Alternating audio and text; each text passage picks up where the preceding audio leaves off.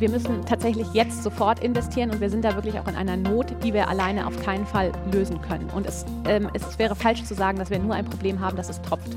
Beim Tropfen kann man am Ende vielleicht noch einen Mülleimer drunter stellen, das ist vielleicht nicht schön, aber wir sind momentan konkret in der Situation, dass wir Angst haben müssen, bestimmte Fachgebiete nicht mehr nachbesetzen zu können, weil die Gebäude so äh, baufällig sind, die Technik so alt ist, dass wir sie einfach schlicht schließen müssen. Also das kann uns quasi von heute auf morgen drohen und dann haben wir wirklich ein Problem, Fachgebiete unterzukriegen. Also Bürogebäude, sagen wir mal, ist ja noch das halbwegs einfachste. Aber an einer technischen Universität haben wir natürlich insbesondere sehr viele ingenieurwissenschaftliche technische Fachgebiete, für die die Raumgegebenheiten ähm, unter Umständen komplex sind. Das sind Labore, aber das sind auch diverse Experimentalräume, die man eben nicht mal ebenso anmieten kann. Ja? Und das ist wirklich ähm, in Teilen eine Existenzfrage, wo wir natürlich auch aktiv werden müssen. Wir müssen als Hochschulen natürlich kooperieren mit äh, teilweise Außeruniversitäten, Forschungseinrichtungen. Wir müssen uns auch kreative Lösungen überlegen. Aber wir sind da auch auf das Land und auch auf den Bund angewiesen, damit die Hochschulen grundsätzlich zukunftsfähig bleiben. Wissenswerte. Ein Inforadio-Podcast. Mit Axel Dorloff. Sie zieht demnächst um, raus aus der Charité Universitätsmedizin auf den Campus der Technischen Universität Berlin. Professorin Geraldine Rauch ist die neu gewählte Präsidentin der TU Berlin. Pünktlich zum Sommersemester am 1. April beginnt sie ihre Amtszeit. Bislang ist die gelernte Mathematikerin Leiterin des Instituts für Biometrie und klinische Epidemiologie an der Charité. Wir wollen sprechen über ihren Wechsel in den neuen Job, ihre Pläne für die Technische Universität und ein ambitioniertes 100-Tage-Programm. Unser wissenschaftlicher Lunchtalk Soup and Science ist eine Kooperation von Inforadio und der Technologiestiftung Berlin. Dort zeichnen wir dieses Gespräch auch auf. Frau Rauch, schön, dass Sie bei uns sind. Ja, freut mich sehr. Sie sind äh, äh, mit 39 Jahren eine der, wenn nicht die jüngste Rektorin einer deutschen Universität. Was überwiegt denn derzeit? Vorfreude auf den neuen Job oder doch etwas Bammel, weil er demnächst doch deutlich mehr Verantwortung auf Sie zukommt? Nein, Bammel habe ich keinen. Ich freue mich sehr jetzt auf die neuen Aufgaben. Worauf besonders? Ich freue mich vor allen Dingen auf die Menschen an der TU, die ich ja teilweise schon kennenlernen durfte, aber viele auch bisher nur digital. Einige Fachbereiche konnte ich mir schon angucken und einige Fakultäten. Aber jetzt bin ich natürlich gespannt, die, die TU in ihrer vollen Breite kennenzulernen und eben mir alles anzugucken, was da so passiert. Und da passiert eben einiges. Sie sind als äh, eine eher ungewöhnliche Kandidatin ins, ins Rennen gegangen, ungewöhnlich jung und ungewöhnlich war auch, dass Sie eine externe Bewerberin waren. Äh, die TU hat ihre Präsidenten bislang in der Regel aus der eigenen Professorenschaft rekrutiert rekrutiert. Warum sind Sie trotzdem die Richtige? Na, ich denke, es ist tatsächlich gar nicht schlecht, wenn Universitäten von Zeit zu Zeit ihre Präsidien auch mal wechseln. Herr Thomsen hat das sicher gut gemacht, er war jetzt aber auch zwei Amtszeiten im Amt. Und ich denke einfach ganz grundsätzlich, dass in solchen Leitungsstrukturen ein Wechsel ab und zu richtig ist. Und ich denke auch, dass er in eine externe Sicht ähm, hier einen neuen Schwung und auch vielleicht eine neue Sichtweise reinbringen kann, weil wir alle wissen, dass man nach einer gewissen Zeit in, einem, in, in einer Universität, in einer Organisation oder in einem System eben nicht mehr diesen Blick von außen hat und dass das eben einfach ein Gewinn sein kann kann. Und jetzt bin ich ja in einem Team, das teilweise die TU sehr gut kennt, mit mir als Externe und gemeinsam denke ich, werden wir das gut machen. Sie haben an der TU gleich im ersten Wahlgang die absolute Mehrheit bekommen, äh, aber knapp 31 von 61 Stimmen des Wahlgremiums. Wie überzeugen Sie jetzt in Ihren ersten 100 Tagen noch schnell die 30 anderen Menschen, die Sie nicht als Präsidentin gewählt haben? Ja, also erstmal glaube ich, äh, ich sehe da gar nicht so einen Konflikt, wer wählt uns, wer wählt uns nicht. Wir sind grundsätzlich ein Präsidium für alle. Wir stehen auch für eine sehr breite und ein sehr divers zusammengesetztes Präsidium. Was äh, mir wichtig ist jetzt in unserem 100-Tage-Programm, ist, dass wir sehr konkret werden, dass wir Dinge äh, versprechen, die wir auch einhalten können und die auch messbar sind. Das haben wir uns jetzt auf die Fahnen geschrieben, dass wir ein 100-Tage-Programm machen wollen mit messbaren, sogenannten smarten Kriterien, die jeder nachprüfen kann. Und wir werden natürlich mit allen in den Dialog gehen, sowohl mit denen, die uns gewählt haben, als auch mit denen, die uns nicht gewählt haben. Ähm, aber da mache ich mir eigentlich keine Sorgen. Sie haben es jetzt äh, schon angesprochen, auch Ihr Team ist ja eher ungewöhnlich für eine Hochschulleitung. Es ist jünger, es sind Externe dabei aus unterschiedlichen Fachdisziplinen mit unterschiedlichem, auch akademischem Hintergrund. Warum diese Diversität? Also eigentlich ist ja Diversität etwas, was sich alle im politischen Kontext auch wünschen, dass wir eben viele Perspektiven sehen. Ich glaube, keine Person auf der Welt kann alle Perspektiven abdecken. Also natürlich habe ich als Externe auch gewisse Nachteile, weil ich die TU weniger kenne. Andersrum hatte ich ja gerade schon erläutert, dass es auch ein Vorteil sein kann, von außen zu kommen. Und genauso gilt es natürlich zum Beispiel mit dem Stand, äh, ist man Professorin, Professor oder ist man, nimmt man einen Wissenschaftler oder einen Mitarbeitenden aus Technik, Service und Verwaltung. Und ich glaube eben gerade die Vielfalt, dass wir jetzt nicht alle Professorinnen und Professoren sind, ist wichtig, dass wir äh, geschlechterparitätisch sind, dass wir ein junges Team sind, dass wir sehr unterschiedliche Fachgebiete abdecken. Das macht es eben am Ende aus, weil keiner von uns wird alle Perspektiven beleuchten, aber gemeinsam haben wir doch, glaube ich, einen, einen guten Blick und decken viel ab. Ist es auch das, was Sie in Ihrem Bewerbungsvortrag vor den Wahlleuten meinten, als Sie sagten, die TU benötige einen Perspektivwechsel oder was meinen Sie damit genau? Naja, ich glaube, die TU hat eben auch historisch gewachsene Strukturen, wie es auch ganz normal ist für eine Universität oder für jede größere Organisation. Und da ist es eben einfach ab und zu mal ganz wichtig, von außen drauf zu gucken und zu sagen, was hat sich bewährt, was hat sich vielleicht auch nicht bewährt, was sind vielleicht Historien, die man auch irgendwann mal ruhen lassen muss, wo man sagt, jetzt schreiten wir mal voran und wir probieren andere Dinge aus. Und das, glaube ich, funktioniert gut in so einem Dialog, wo man eine äußere Sicht hat und eben auch Erfahrung von innen. Wenn wir jetzt konkret werden, was äh, probieren wir denn aus oder was probieren Sie aus? Ja. Was sind die Dinge, die Sie anders machen wollen?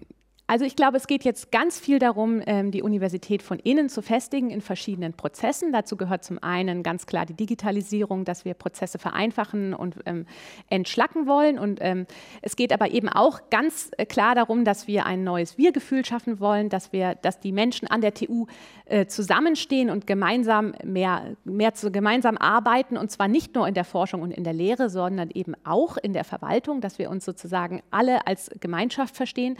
Dazu gehören dann auch die großen Themen wie Wertschätzung und Kommunikation. Und äh, ich glaube, das ist eben ganz wichtig, dass wir über äh, bestimmte ähm, Prozesse an der TU eine Transparenz schaffen. Deswegen wollen wir eben groß angelegt eine interne Kommunikationsstrategie umsetzen. Und das ist auch eins der Hauptziele. Und ich glaube, wenn sich die, dass sich die Menschen informiert fühlen, das ist eben eins der wichtigsten Dinge, um dann auch Sachen äh, zu ändern und um Ideen aufzugreifen.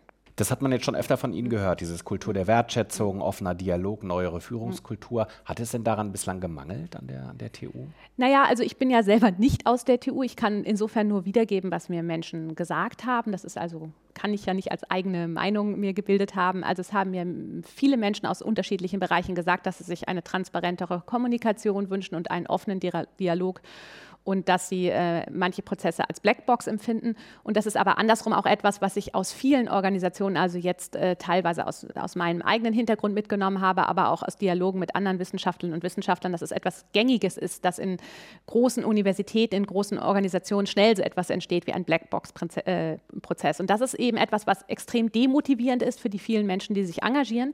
Und das ist andersrum etwas, was mich sehr motiviert hat in, in dieser ganzen ähm, Wahl an der TU, dass die Menschen eben sehr motiviert interessiert sind, etwas zu ändern. Und deswegen möchte ich eben gerne mit Ihnen in den Dialog kommen und dazu muss idealerweise jeder wissen, was gerade passiert. Und ja, das wäre unser Anspruch. Dann lassen Sie uns mal mit dem Thema Verwaltung anfangen. Ihr Vorgänger, Professor äh, Christian Thomsen, gibt offen zu, die Verwaltung der TU sei etwas ins Schlingern geraten, hat er, glaube ich, gesagt. Äh, Personalmangel, mhm. Rückstau bei Einstellungen, Sanierungsstau. Was sind denn aus Ihrer Sicht da die wichtigsten Baustellen? Ja. Also Sie haben vieles schon gesagt. Ähm, manche Sachen sind ähm, sicherlich intern zu ändern und andere Dinge, dafür brauchen wir auch die Hilfe der Politik. Jetzt fangen wir mal an. Vielleicht ein, ein großer Bereich, wo auch Herr Thomsen schon ähm, Dinge unternommen hat, ist zum Beispiel der Bereich ähm, Personal, also Personalentwicklung. Ähm, hier geht es sicherlich darum, äh, Anreize zu schaffen, dass wir als TU, als Arbeitgeber wieder attraktiver werden. Das, auch das hat was, was mit Kommunikation und mit dem Auftritt in die Öffentlichkeit, aber auch mit dem Wirken nach innen zu tun. Wir müssen den Menschen eben gute Jobperspektiven bieten. Wir müssen ihnen Möglichkeiten geben, sich weiterzubilden. Sie müssen natürlich auch fair bezahlt werden, entsprechend ihrer Leistung. Äh, das sind Sachen, die wir konkret überprüfen müssen, auch ob das tatsächlich so ist. Und dann müssen wir es eben schaffen, dass wir wieder Teams haben, die funktionsfähig sind und ihre Arbeit auch machen können. Und gleichzeitig müssen wir eben diese Menschen auch anhören, wenn es darum geht, Prozesse zu verbessern. Das halte ich für ganz wichtig, dass das nicht nur von oben entschieden wird, jetzt wird irgendwie eine andere Struktur aufgesetzt, sondern dass wir die Menschen, die es jeden Tag betrifft, eben auch einbinden und fragen. Und letztlich haben die oft die besten Ideen. Die TU, Sie haben es auch schon gesagt, ist keine kleine, schlanke Hochschule, sondern gehört eher zu den, zu den größeren Tankern, mhm. äh, auch in Berlin. Wie wollen Sie denn konkret die Verwaltung fit machen für die künftigen Aufgaben? Stichwort Digitalisierung zum Beispiel. Ja, bei der Digitalisierung ist es, denke ich, erstmal wichtig, dass sowas nicht nebenher geht. Ja? Also wenn wir Digitalisierung, da denken wir meistens an irgendwelche neue Software, die wir einführen. Und da muss uns einfach bewusst sein, dass das wirklich ein Projekt ist, was einen Change-Management-Prozess wirklich benötigt. Das heißt, man braucht eine Phase des Einführens uns. Das Personal muss entsprechend geschult werden. Es muss Weiterbildungen geben und es wird immer auch eine Phase geben, wo erstmal gar nichts mehr funktioniert. Das heißt, man braucht auch einen Plan B oder einen Strang, wo es sozusagen noch vielleicht weniger digitalisiert erstmal fortgeführt wird. Und ähm, ich glaube, man darf auch nicht den Fehler machen, ähm, zu viel gleichzeitig einzuführen. Also Digitalisierung ist sicherlich etwas, was uns mindestens die nächsten zehn Jahre begleiten wird. Und wir müssen eben hier auch priorisieren und gucken, wo brauchen wir äh, zuerst Vereinfachungen. Ja, Personalwesen habe ich schon genannt. Und ähm, genau, das ist eben, glaube ich, ganz wichtig, dass man das nicht als Selbstverständnis, als Nebenbei-Aufgabe sieht, sondern dass man das wirklich als ähm, eine Hauptaufgabe sieht. Und dafür brauchen wir natürlich aber auch Experten, die so etwas wirklich professionell begleiten. Bekommt man die denn eigentlich als Universität? Da muss man sich schon ein bisschen verrenken. Ja, wir haben ja immerhin äh, einen Tarifvertrag ähm, und äh, es ist nicht ganz einfach, zum Beispiel IT-Experten ähm, nach bestimmten tariflichen Eingruppierungen zu bekommen. Aber es gibt natürlich auch im Tarifvertrag Möglichkeiten, Stellen attraktiver zu gestalten und die werden wir nutzen müssen. Ja? Und dazu gehört natürlich, also Stellen attraktiver zu gestalten, kann natürlich auch eine, ein Modell des mobilen Arbeitens sein. Also auf wen greift man überhaupt zurück? Muss das direkt nur Berliner Region sein oder ähm, können die Le Leute vielleicht von auch weiter wegkommen? Das ist eine wichtige Frage. Aber das wird eine große Aufgabe aller Hochschulen sein, dass wir da attraktive Arbeitsplätze finden. Denn ähm, wenn, wenn wir einfach denken, für niedrige Tarifeingruppierungen werden wir diese Probleme zukünftig lösen können, das glaube ich nicht. Wenn wir uns mal das Thema Bauen nehmen, die Hochschulen bauen ja selbst in Berlin. Äh, nun gibt es äh, in der TU unbestritten einen Sanierungsstau, ja. Häuser und Räume, in denen es von der Decke äh, tropft. Damit stehen sie aber nicht ja. allein. Der Sanierungsstau an Berliner Hochschulen wird insgesamt auf 2,3 Milliarden Euro geschätzt. Wie viel Geld und wie schnell müssen Sie investieren, damit es nicht mehr tropft? Ja, also wir müssen tatsächlich jetzt sofort investieren und wir sind da wirklich auch in einer Not, die wir alleine auf keinen Fall lösen können. Und es, ähm, es wäre falsch zu sagen, dass wir nur ein Problem haben, dass es tropft. Beim Tropfen kann man am Ende vielleicht noch einen Mülleimer drunter stellen, das ist vielleicht nicht schön, aber wir sind momentan konkret in der Situation, dass wir Angst haben müssen, bestimmte Fachgebiete nicht mehr nachbesetzen zu können, weil die Gebäude so äh, baufällig sind, die Technik so alt ist, dass wir sie einfach schlicht schließen müssen. Also das kann uns quasi von heute auf morgen drohen. Und dann haben wir wirklich ein Problem, Fachgebiete unterzukriegen. Also Bürogebäude, sagen wir mal, ist ja noch das halbwegs einfachste.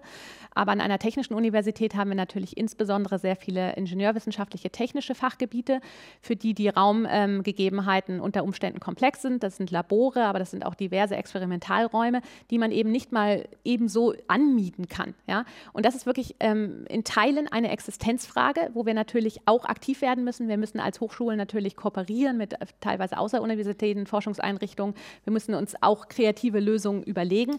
Aber wir sind da auch auf das Land und auch auf den Bund angewiesen, damit die Hochschulen grundsätzlich zukunftsfähig bleiben. Was sind da konkret Ihre Forderungen, wenn Sie sagen, wir werden diese Probleme alleine nicht lösen können? Na, jetzt zum Beispiel ähm, ist schon ein neuer Physikbau in der, in der Planung. Der ist jetzt gerade in der Planung ein Jahr zurückgeschoben worden. Das ist für uns wirklich ein Problem.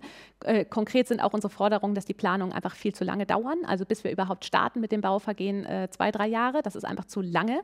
Das heißt, ähm, und die Verschiebung von Baumaßnahmen führen ja auch letztlich immer dazu, dass es teurer wird, weil einfach alle Kosten äh, steigen. Und diese, äh, diese Probleme verschlimmern sich damit sozusagen nur. Also wir haben jetzt konkret mehrere Maßnahmen, die wir eigentlich sofort beginnen müssen, die wir aber nicht sofort beginnen können. Und das setzt uns in gewisser Weise an manchen Stellen aktuell schachmatt. Und wir versuchen halt, was wir versuchen, sind Zwischenlösungen zu finden. Ja. Und das sind aber alles keine langfristigen Lösungen. Also wir sind da angewiesen auf Land und Bund. Auf Land und Bund und auch auf das Geld von Land und Bund. Genau.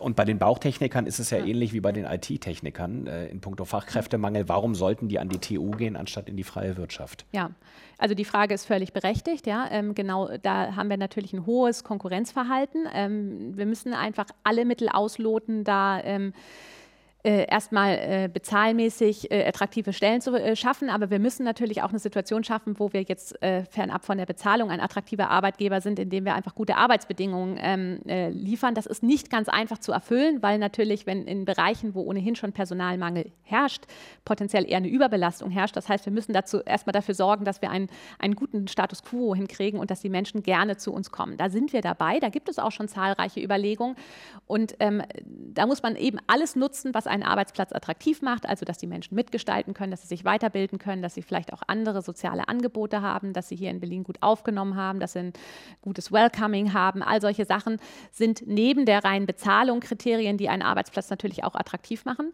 Auch das hat wieder was mit Kommunikation und Transparenz zu tun. Und ähm, da müssen wir speziell in den Bereichen, wo wir jetzt akuten Mangel haben, natürlich ganz ähm, massiv äh, etwas unternehmen.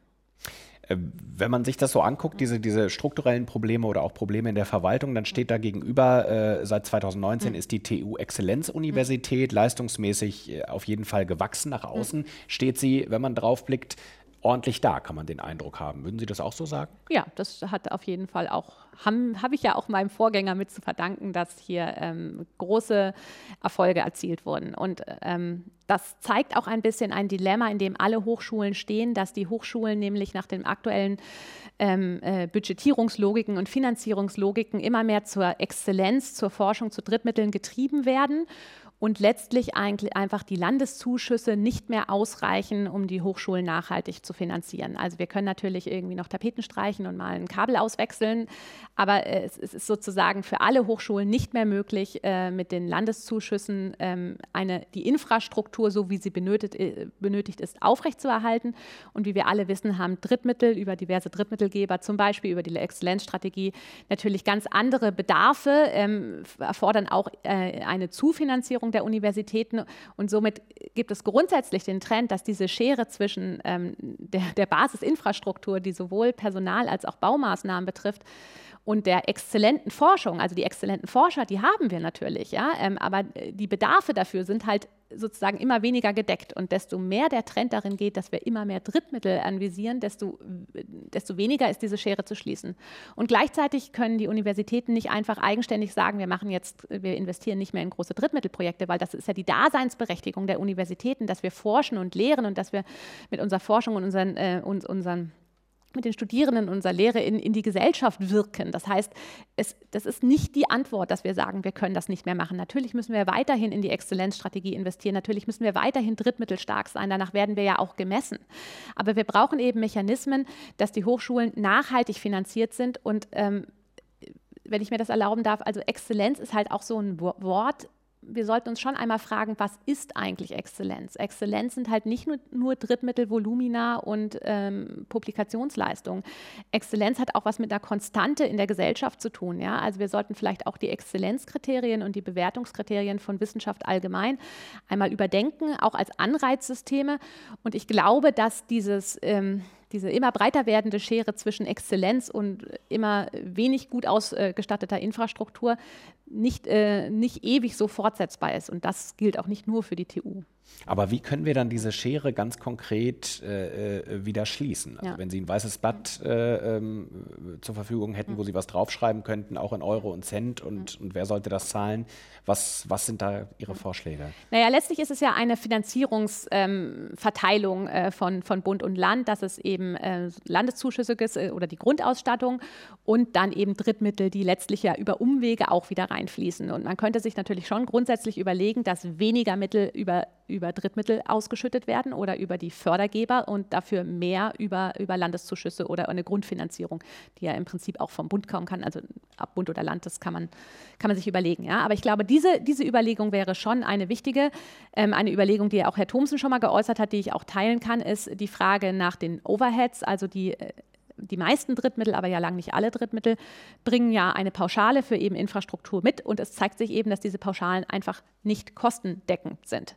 Und ähm, natürlich könnte man auch zu einem Modell kommen, wo man sagt, einfach jeder aus äh, investierte Drittmittel Euro muss eben eine kostendeckende Overhead-Pauschale wirklich äh, haben. Und das ist eben leider nicht so. Es gibt auch Drittmittel, die gar keinen Overhead mit einbringen. Ja? Und genau, diese Frage, denke ich, die, die werden wir gemeinsam stellen müssen auch und mit der Politik diskutieren.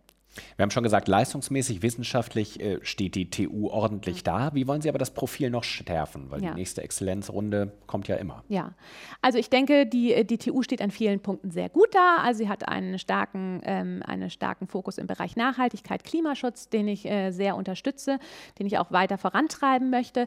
Was natürlich wichtig ist, ähm, also oder was die TU auch auszeichnet, zum einen ist es natürlich eine technische Universität, die eben technische Fächer, ingenieurwissenschaftliche Fächer hat und auch viele Kooperationen aus außeruniversitäre Forschungseinrichtung, äh, die ich gerne noch stärker in den Fokus rücken möchte. Und ein anderer Punkt, der die TU wirklich besonders macht, ist eben die Fächervielfalt. Bei einer technischen Universität denkt man ja jetzt vielleicht nicht notwendigerweise daran, dass es auch eine geisteswissenschaftliche Fakultät gibt und dass wir eben diesen Transfer in die Gesellschaft auch, ähm, auch leisten können aus einer ganz anderen Perspektive. Und ähm, äh, das finde ich ist auch etwas wirklich Besonderes, dass wir diese Vielfalt der Fächer haben, dass wir also eine transdisziplinäre Forschung machen können, wirklich wirklich. Und äh, wir haben ja hier auch tolle Partner als TU. Wir sind direkt neben der UDK zum Beispiel. Das ist ja auch äh, eine tolle Perspektive in, in den künstlerischen Raum. Und ähm, genau, diese beiden Schätze, die die TU mitbringt, nämlich einmal die technische Ausrichtung und einmal diese, diese breite Fächervielfalt, die würde ich gerne in der nächsten Legislatur noch mehr in den Vordergrund stellen. Das heißt, da kann man beruhigt sein, da stehen Sie auch weiter zu, ja, weil Sie ja selbst auch natürlich aus dem mathematisch-naturwissenschaftlichen mhm. Bereich kommen und da Ihre Expertise haben, aber also da, das werfen Sie nicht über Bord. Dass ich, dass ich zu den Naturwissenschaften stehe. Na, ich habe sogar mal ein Semester Kunst, Mathe, Lehramt studiert. Okay. Aber natürlich ähm, zähle ich mich jetzt nicht zu den Künstlerinnen. Aber, ähm, aber Sie malen den, gerne. Äh, ich male ich gerne. das stimmt. Aber ähm, auf jeden Fall fühle ich mich diesen, diesen, ja, diesen geisteskünstlerischen Wissenschaften auch innerlich verbunden, wobei das natürlich keine, keine Perspektive ist, die ich jetzt irgendwie vom Fachwissen auskleide. Aber ja. Das Berliner Hochschulgesetz mhm. besagt ja, dass äh, Postdocs Anrecht auf eine feste Anstellung haben. Das Thema Kettenverträge im mhm. Mittelbau ist seit langem in der Diskussion, mhm. äh, äh, gerade auch bei uns in der Stadt. Äh, wie ist da Ihre Position? Ja. Also ähm, grundsätzlich sind da ja, glaube ich, jetzt gerade Überarbeitungen auch, äh, äh auch im Gange. Es, ich, grundsätzlich äh, denke ich, wir haben zu wenig Dauerstellen im Mittelbau in den Universitäten, jetzt mal ganz fernab vom neuen Berliner Hochschulgesetz. Und dass es hier lange an der Zeit war, dass etwas passiert. Jetzt ist dieses Berliner Hochschulgesetz in der ersten Fassung, wie es kam, halt sehr plötzlich gekommen und hat, äh, glaube ich, so wie es jetzt eingeführt wurde, in, der, in dieser Plötzlichkeit im Zweifel sogar ähm, negative Auswirkungen für den wissenschaftlichen Mittelbau, weil keiner so richtig wusste, wie er damit jetzt so juristisch umgehen sollte. Und äh, man kann natürlich nicht von heute auf morgen plötzlich alle Postdocs, die schon da sind, ähm, entfristen beziehungsweise ihnen eine Dauerstelle anbieten. Teilweise sind diese finanziellen Möglichkeiten gar nicht da. Ja? Also da, da hat uns definitiv auch eine Übergangszeit gefehlt, um damit gut umzugehen. Andersrum ähm, denke ich aber schon, es hat jetzt endlich mal angestoßen, dass wir diese Debatte ernsthaft führen müssen, dass wir eben wirklich mal sagen müssen, die Bedingungen sind teilweise katastrophal. Das kann ich von meinem eigenen Institut sagen, ja, wo ich Mitarbeitende habe, die teilweise seit 14 Jahren auf Kettenverträgen sitzen und ich selber als, eigen, als Institutsleitung habe keine Möglichkeit, diesen Leuten entfristete Verträge anzugeben, obwohl ich Drittmittel habe, die ich kontinuierlich über die nächsten 20 Jahre fortschreiben könnte, ohne, ohne mit der Wimper zu zucken. Und also, also ich sehe, will sagen, obwohl ich eigentlich darin gar kein Risiko sehen würde. Ja? Das heißt, ich glaube schon, wir brauchen für die Hochschulen auch vernünftige Risikoabwägungen, was geht, was geht nicht. Jetzt, äh, dieses Gesetz hat jetzt die Hochschulen so ein bisschen in die Lage gebracht, entweder volles Risiko gehen oder gar kein Risiko gehen und ähm, Risiko im Sinne von äh, budgetärer Belastung. Aber ich glaube, was ganz, ganz wichtig ist, dass wir eben zu dem Punkt kommen, ähm, Menschen, die eine Dauerposition haben, sind nicht irgendwie eine oder das wird irgendwie immer so gesagt, dass Menschen in einer Dauerposition auch eine Belastung fürs System sind. Und das finde ich eben extrem traurig, weil das stimmt einfach nicht. Die Universitäten sind darauf angewiesen, dass bestimmte Wissensträgerinnen, Wissensträgerinnen dauerhaft da sind, dass das System dauerhaft funktioniert. Natürlich hat Wissen und Wissenstransfer auch immer was mal mit einem Wechsel zu tun. So habe ich ja auch gestartet, dass ich gesagt habe, äh, jede Organisation, jede Universität braucht ab und zu mal einen Wechsel in der Leitung. Aber nichtsdestotrotz muss ein Wechsel und Kontinuität in einem gesunden gesunden ähm, Verhältnis zueinander stehen. Und ich, und ich glaube auch, diese gesamte Exzellenzstrategie führt halt dazu, dass wir immer mehr sagen, alle müssen flexibel sein, alle müssen sich äh, abrackern, um möglichst flexibel äh, auf kürzesten Verträgen sonst was zu erreichen, Sachen zu erreichen, die sie teilweise überhaupt nicht selber in der Hand haben. Und das finde ich schon also ich finde es wirklich nicht sozial, wie diese Entwicklungen sind. Und deswegen begrüße ich es sehr, dass wir jetzt endlich eine Diskussion haben, die Wissenschaftlerinnen und Wissenschaftlerinnen sozialere Verträge hoffentlich ermöglicht. Glauben Sie, dass Sie jetzt in Ihrer neuen Rolle da mehr ausrichten können? Also in Bezug auf diese Leute, von denen Sie gerade reden, die seit 14 Jahren in diesen Kettenverträgen sind und äh, da aber nicht, nicht rauskommen, nicht in die Festanstellung kommen? Also ich, ich werde sicherlich mehr tun können, als ich es in meiner bisherigen Position kann, äh, konnte. Und ich werde auf jeden Fall alles dafür tun, dass ich mich dafür einsetzen werde. Ja. Was Sie auch tun müssen, äh, beziehungsweise es wird eine große Herausforderung ohne Frage in Ihrer ersten Amtsperiode, ist die Gestaltung der Universität nach der Pandemie. Was hat die Corona-Pandemie aus Ihrer Sicht mit der TU, aber auch mit anderen Universitäten gemacht? Sie kennen es jetzt von der Charité. Was hat sie angerichtet? Ja. Naja, wir haben uns natürlich alle sehr ans Homeoffice gewöhnt, ans digitale Arbeiten. Das hat einerseits gewisse Vorteile, weil wir sozusagen alle von jetzt auf gleich gezwungen waren, irgendwie digital klarzukommen, sage ich mal. Und ähm, das hat natürlich ähm, die Digitalisierung auch in, in, Teilen vorangebracht und wir haben Formate entdeckt, über die wir vor zwei Jahren gar nicht nachgedacht hätten. Nichtsdestotrotz glaube ich, dass das Miteinander, auch das soziale Miteinander und auch die Kommunikation extrem gelitten hat. Jetzt nicht speziell an der TU, sondern eigentlich, äh, ja, wahrscheinlich weltweit kann man man sagen. Und dass wir jetzt eben wieder dazu kommen müssen, dass wir uns auch treffen und austauschen. Ja? Weil so ein Mehrwert von einem Gespräch, wo man eben dann auch mal bei einer Tasse Kaffee oder auf dem Flur noch irgendwie ein, ein Wort extra wechselt, weswegen man sich jetzt vielleicht gar nicht verabredet hat, kann man nicht immer so messen, aber das macht halt ganz viel aus. Das macht auch ein Wir-Gefühl aus, das macht auch aus, wie man zusammenarbeitet. Also ich habe mit vielen Lehrenden, aber auch mit vielen Forscherinnen und Forschern gesprochen, die gesagt haben, so diese Dynamiken, wie sie normalerweise in einer Lehrveranstaltung, in einer großen Vorlesung zustande kommen oder auch in einem großen Forschungsprojekt, wo wir darauf angewiesen sind, äh, mit anderen Partnern zusammenzuarbeiten, die kommen einfach nicht zustande. Oder, oder das ganze Thema Auslandskooperation, ja, wenn ich die, die, die Partnerinnen und Partner gar nicht besuchen kann, dann fragt man sich schon ein bisschen, worin besteht denn jetzt eigentlich der Austausch? Das ist kein, kein großer Unterschied mehr, ob ich jetzt mit Menschen von der TU eine Videokonferenz halte oder ob ich mit Menschen, weiß ich nicht, äh, aus den USA eine Videokonferenz halte. Eigentlich geht es ja auch um ein sich kennenlernen und kennenlernen verschiedener ähm, Einflüsse.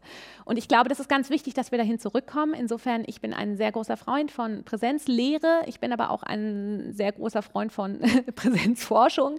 Und ich hoffe einfach, dass wir jetzt möglichst schnell wieder alle auf den Campus zusammen zusammenkommen. Und ähm, dieses, was wir da verpasst haben, jetzt zwei Jahre, was ja auch nicht anders ging, irgendwie wieder, wieder aufholen können. Gerade viele jüngere Semester, die wahnsinnig viel verpasst haben. Man hört immer wieder diese mhm. Geschichten, dass es Viertsemester gibt, die bisher kaum die Uni von, von, von innen gesehen haben. Ähm, äh, nun ist so ein Bachelor in der Regel sechs, sieben Semester. Äh, kann man das eigentlich noch aufholen? Also komplett aufholen wird man es nicht können. Ne? Wir haben viele Diskussionen jetzt gesellschaftlich. Ähm, wie wir die Nachteile von der Pandemie ausgleichen. Und wenn man mal ehrlich ist, wird man nicht jeden Nachteil ausgleichen können. Das glaube ich nicht. Aber natürlich haben die Leute jetzt auch eine große Sehnsucht und kommen jetzt, glaube ich, auch mit einer anderen Motivation wieder, äh, wieder an den Arbeitsplatz, in die Uni, in den Hörsaal.